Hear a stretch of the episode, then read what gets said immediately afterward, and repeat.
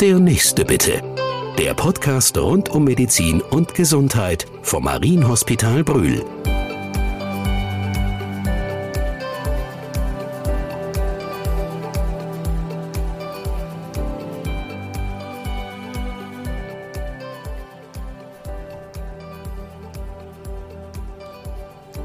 Herzlich willkommen in der GFO-Klinik im Marienhospital.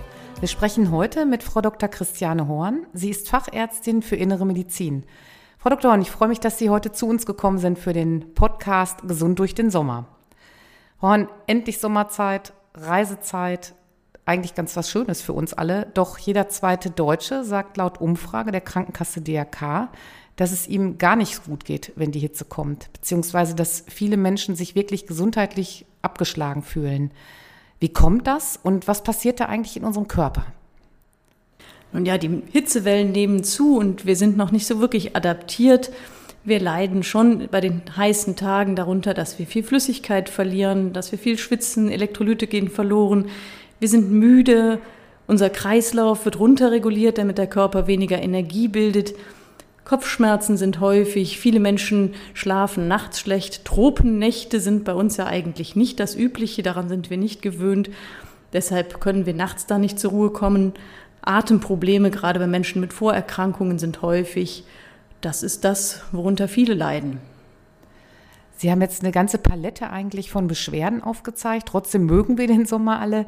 Ähm, gerade äh, in Ihrem Fachgebiet kümmern Sie sich ja um Menschen mit Herzerkrankungen. Und da hatten Sie ja auch gerade gesagt, dass gerade Leute, die Herz-Kreislauf-Erkrankungen haben, äh, besonders gefährdet sind äh, in der Hitze. Worauf sollen Menschen Ihrer Meinung nach besonders achten? Natürlich vor allen Dingen große Temperaturschwankungen zu meiden. Wenn man Herz-Kreislauf-Erkrankung hat, aus dem klimatisierten Raum in die Hitze kommen, ist für den Kreislauf eine große Herausforderung. Flüssigkeitshaushalt ist sehr wichtig, dass man genug trinkt. Herzinsuffiziente Patienten sind das gewohnt, dass sie sich wiegen, dass sie schauen, dass sie nicht zu viel oder zu wenig Wasser im Körper haben. Das kann in solchen Tagen wichtiger werden, weil man unter Umständen gar nicht gewohnt ist, genug zu trinken, zu viel zu trinken. Das sollte man beachten. Dabei ist es ganz egal, was man trinkt. Sollten nicht unbedingt Softdrinks sein. Es tut auch einfach Leitungswasser. Auch das reicht, um die Elektrolyte wieder aufzufüllen. Für Herz-Kreislauf-Patienten wichtig, den Blutdruck im Auge zu behalten, dass man nicht entgleist in die eine oder andere Richtung. Nicht zu viel in der Sonne bewegen. Die Dinge gelten für alle Menschen, aber für Menschen mit Herz-Kreislauf äh, Erkrankungen genau, besonders. Hm, genau. Sie hatten eben auch nochmal angedeutet, es gibt ja auch Menschen, die ähm, Magen-Darm-Probleme besonders haben. Also diese typische Magen-Darm-Grippe kommt ja auch im Sommer. Haben Sie da Tipps, wie wir uns da auch schützen können? Ja, Magen-Darm-Grippe vielleicht gar nicht so sehr die üblichen Erreger wie zum Beispiel Norovirus, der ja mehr im Herbst auch auftritt. Häufig ist es auch, dass es äh, verdorbene Lebensmittel sind, die man dann im Sommer eher mal schlecht werden lässt, die einen die Magen-Darm-Symptome auslösen oder eben auch ähm, Flüssigkeitsmangel, der sich da auf Magen und Darm niederschlägt. So die typische Sommergrippe findet ja auch weniger im Magen-Darm statt als äh, in den Atemwegen. Also so der ganz übliche große Magen-Darm-Grippe-Welleneffekt kommt ja doch eher im Herbst. Das sehen wir im November. Wenn wir jetzt noch mal so ein bisschen umschwenken von der großen Hitze noch mal zur direkten Sonneneinstrahlung. Da hat sich ja auch ganz viel verändert. Das weiß eigentlich jeder, auch durch den Klimawandel. Die Sonneneinstrahlung ist stärker geworden. Ähm, worauf müssen wir besonders achten, dass wir nicht verbrennen sozusagen? Das sind mindestens zwei Aspekte. Zum einen natürlich die Haut. Wir alle wissen, dass äh, vermehrte Sonneneinstrahlung, die UVB-Strahlung vor allen Dingen Hautkrebs verursacht, dass wir uns rechtzeitig einschmieren, dass wir große Körperflächen aber auch vor Sonne schützen, indem wir die, sie bedecken, dass wir in den Schatten gehen. Das sind banale Dinge. Ähm, das andere ist natürlich die direkte Einstrahlung auf den Kopf. Wir kennen alle den Sonnenstich. Das ist im Grunde genommen eine Reizung der Hirnhäute, macht furchtbare Kopfschmerzen und ein Sonnenstich kann bis zu Benommenheit führen, Übelkeit, Erbrechen hervorrufen, tritt oft Stunden nach der direkten Sonneneinstrahlung auf. Wir kennen das bei Kindern, die lange in der Sonne waren, gerade wenn kleine Kinder nicht in den Schatten gebracht werden. Das, es kann bis zur Krankenhausaufnahme führen. Es gibt, wenn man äh, häufig auch vielleicht schon mal am Meer gesehen, ähm, dass äh, es besondere Kleidung gibt, die auch vor Sonnen- und Einstrahlung, vor UV-Strahlung schützen sollen.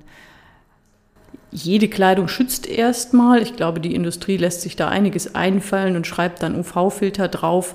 Was da wirklich hintersteckt, kann ich medizinisch nicht beurteilen, aber ich glaube auch schon ein Baumwoll-T-Shirt schützt mehr, als wenn man nichts anhat. Okay, das heißt, sind Sie teilweise ein bisschen skeptisch, man muss genau gucken, woher die Kleidung kommt. Ähm, jetzt haben Sie uns dazu was gesagt. Und wenn es jetzt aber schon zu spät ist, das Kind ist in den Brunnen gefallen, wir haben einen Sonnenbrand, da gibt es ja auch unterschiedliche Stufen von Verbrennungen. Ähm, was soll ich da machen? Also wenn ich schon einen stärkeren Sonnenbrand, muss ich unbedingt zum Arzt oder kann ich da in die Apotheke und mir einfach was holen? Also man unterscheidet beim Sonnenbrand äh, ersten, zweiten und maximal dritten Grades. Der erste Grad kennen wir alle, diese Rötung, das juckt, das brennt. Zweiten Grades, das heißt dann schon Blasenbildung.